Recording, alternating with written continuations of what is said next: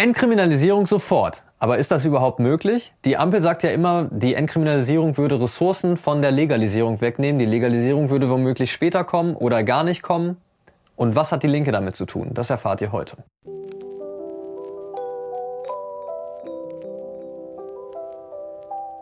Heitere Gedanken. Der Cannabis-Podcast.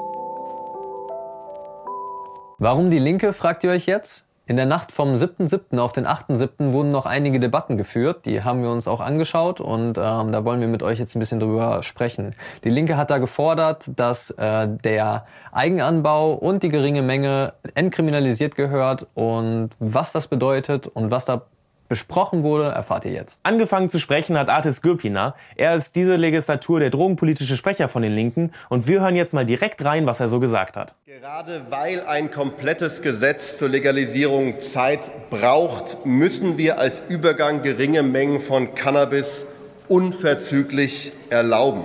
Bei Cannabis sprechen wir von 500 konsumnahen Delikten täglich. Da geht es um Menschen, die wegen Cannabiskonsum um ihre berufliche Existenz fürchten müssen. Nun habe ich ein wirklich erstaunliches Argument der Regierungsfraktion gehört, warum das gerade jetzt nicht geht.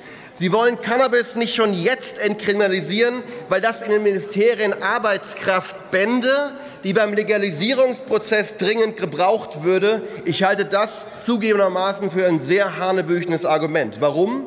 Erstens, mit den 500 Delikten hängt auch Arbeitszeit der Polizei zusammen, die weiterhin völlig sinnfreie Delikte aufnehmen müssen. Zweitens, es macht keine Arbeit. Hier ist der Text, die Linke hilft gerne.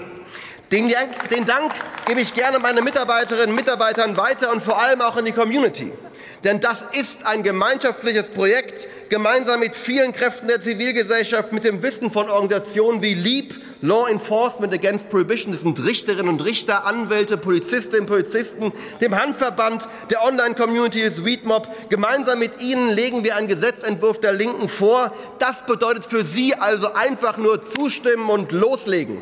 Lassen Sie uns jetzt den Menschen die Angst nehmen, um dann in Ruhe um die beste Legalisierungsstrategie streiten zu können. Und ja, das Argument haben Sie selber ja schon gebracht, Herr Göpiner. Die Entkriminalisierung als eigenständiges Gesetz würde die umfassende Legalisierung verzögern. Denn auch für die Entkriminalisierung ist eine Änderung des Betäubungsmittelgesetzes notwendig. Das schlagen Sie ja selbst vor. Und jeder Gesetzentwurf in diesem Haus, jeder Gesetzentwurf muss ein ordentliches parlamentarisches Verfahren durchlaufen. Das ist ja klar. Und das dauert Monate. Das bindet Kapazitäten, und zwar Kapazitäten, die wir dringend für die umfassende kontrollierte Freigabe brauchen. Wir schauen uns den politischen Weg, den so ein Gesetzesentwurf jetzt mal gehen muss, gemeinsam an.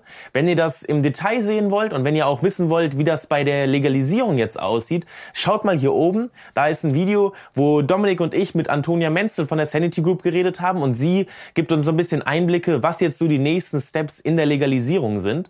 Aber nichtsdestotrotz schauen wir uns mal den Weg jetzt am Beispiel der Entkriminalisierung an und gucken mal, ob das wirklich so viele Ressourcen von der Legalisierung wegnimmt. Dafür haben wir euch mal eine Grafik des Bundesinnenministeriums mitgebracht, die das äh, ganz schön darstellt. Gerade befinden wir uns mit dem Entwurf der Linken hier vorne bei dem Einbringen des Gesetzesentwurfs in den Bundestag. Damit haben die Linken, wie er sagt, die Ausarbeitung des Entwurfs übernommen.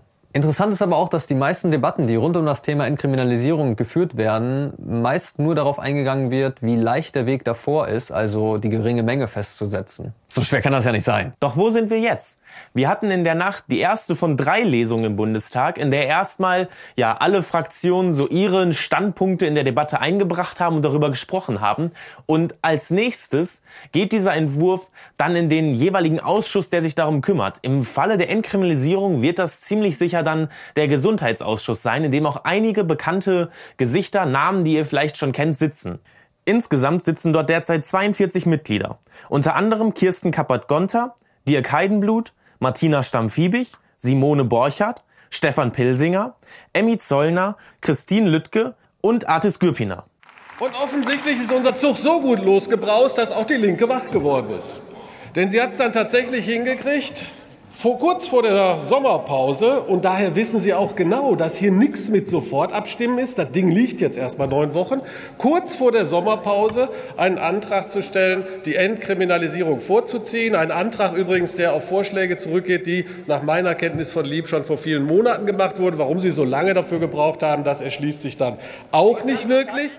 Da spricht Dirk Heidendu zwei Dinge an, die wir auch nicht wirklich verstehen können. Denn der Gesetzesentwurf, den die Linken da vorgestellt haben, gab es so schon mal. Ich glaube, vor einem halben Jahr oder so. Ja, am 30. Januar. Genau, wurde der schon mal von Lieb vorgestellt. Das bedeutet nämlich, dass der Gesetzesentwurf auch schon von einem halben Jahr hätte gestellt werden können und nicht jetzt direkt vor der Sommerpause. Denn jetzt müssen wir erstmal acht Wochen warten, bis da überhaupt drüber entschieden werden kann.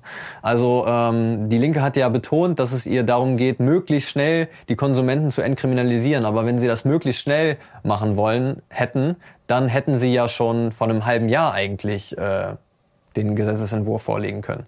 Also wissen wir jetzt nicht ganz genau, was das zu bedeuten hat, warum sie betonen, dass es besonders schnell geht und jetzt eigentlich ja direkt vor der Sommerpause eingebracht wurde und jetzt nochmal acht Wochen dauert, also überhaupt nicht schnell geht. Müssen wir als Übergang geringe Mengen von Cannabis unverzüglich erlauben? Ja, denn alleine bis zur Beratung im Gesundheitsausschuss werden jetzt erstmal acht Wochen vergehen, denn in der Sommerpause wird nicht mal der tagen. Also jetzt hier von Artis Gürpina zu sagen, dass die Verfolgung der Konsumenten so schnell wie möglich aufhören muss und keine Zeit verschwendet werden darf, ist jetzt gerade in Anbetracht dessen, dass sie die Entkriminalisierung erst so spät vorgetragen haben, wie ich finde, sehr scheinheilig. Jetzt kann es aber auch sein, dass während der Beratungen des Gesundheitsausschusses auch öffentliche Anhörungen stattfinden. Das hatten wir schon mal, als die Linke die Debatte äh, angestoßen hat mit der Gleichsetzung Cannabis und Alkohol im äh, Straßenverkehr. Da war das noch nicht mal ein Gesetzesentwurf, hat aber trotzdem elf Monate bis zu diesen öffentlichen Anhörungen gedauert. Äh, ihr seht also, da ist auch wieder eine große Zeitspanne zwischen. Das muss nicht so lange dauern, kann aber so lange dauern. Danach gibt der Ausschuss das Ganze an den Bundestag weiter und dieser debattiert dann nochmal über Änderungen, stimmt ab und das Ganze geht dann in die dritte Lesung und dort wird dann final endlich über das Gesetz abgestimmt, ob es dann wirklich kommt oder nicht. Also ihr seht, das sind viele Schritte, die da abgegangen werden müssen und das dauert halt alles seine Zeit, kann sich alles mal ein bisschen verzögern, je nachdem, was so passiert drumherum. Ihr seht schon, ein langer Prozess auf jeden Fall in Deutschland. Ja, wenn dieser jetzt angenommen wurde, geht das Gesetz erstmal in den Bundesrat.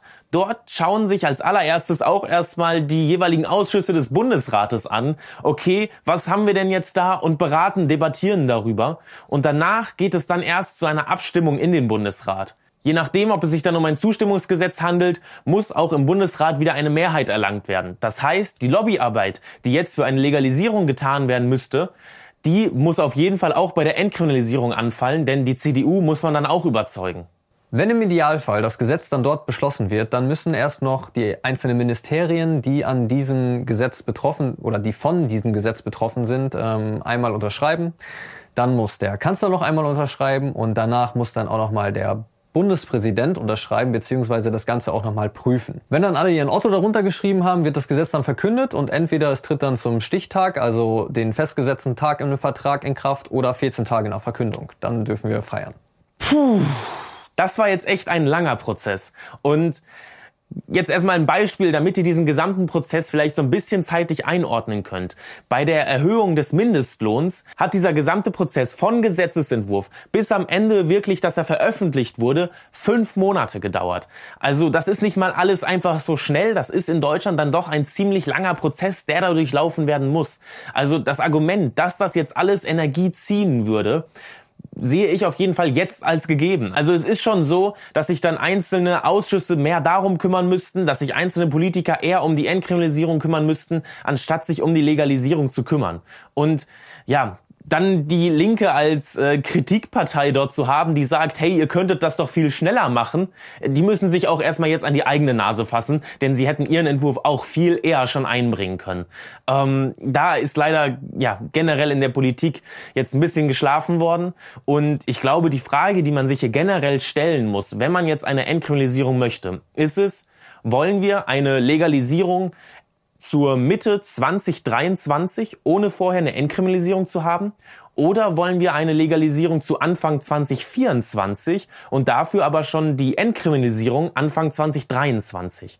Denn dass da auf jeden Fall äh, Arbeit anfällt für die Politiker, steht fest. Uns würde interessieren, wie ihr das Ganze seht. Schreibt es gerne mal unten in die Kommentare. Was haltet ihr von, von dem Gesetzesentwurf der Linken? Welcher Weg wäre für euch der sinnvollere oder der schönere? Alles mal unten in die Kommentare. Vergesst nicht einen Daumen hoch da zu lassen. Anfang diesen Jahres hieß es noch, die kontrollierte Abgabe von Cannabis zu Genusszwecken für Erwachsene wird noch lange auf sich warten lassen, da es wichtigere und dringendere Probleme im Gesundheitsbereich zu lösen gibt. Das denken wir als Union übrigens immer noch. Im Gesundheitswesen gibt es so viele Baustellen, aber die Ampel bindet Ressourcen für die Freigabe von Cannabis. Jetzt soll im Hauruck-Verfahren bis Ende des Jahres doch noch ein Gesetzesentwurf vorgelegt werden. Und auch im Hauruck-Verfahren wurde ein Experten eine Expertenanhörung zu Cannabis in der letzten Woche durchgeführt. Man spürt sehr deutlich, der Druck aus der Branche ist enorm. Unternehmen aus der ganzen Welt stehen in den Startlöchern und erhoffen sich viel von dem deutschen Cannabismarkt. Und ja, es sieht so aus, als würde die CDU das jetzt schon nicht gut finden, dass für die Legalisierung überhaupt äh, Arbeit getan wird, denn es sind ja wichtigere Sachen, die jetzt anstehen. Aber dieses ganze Thema, was die CDU und auch die AfD zu dem Gesetzesentwurf und dann auch zu der Legalisierung in dieser Debatte gesagt haben, schauen wir uns beim nächsten Mal an. Bis dahin, bleibt schön heiter.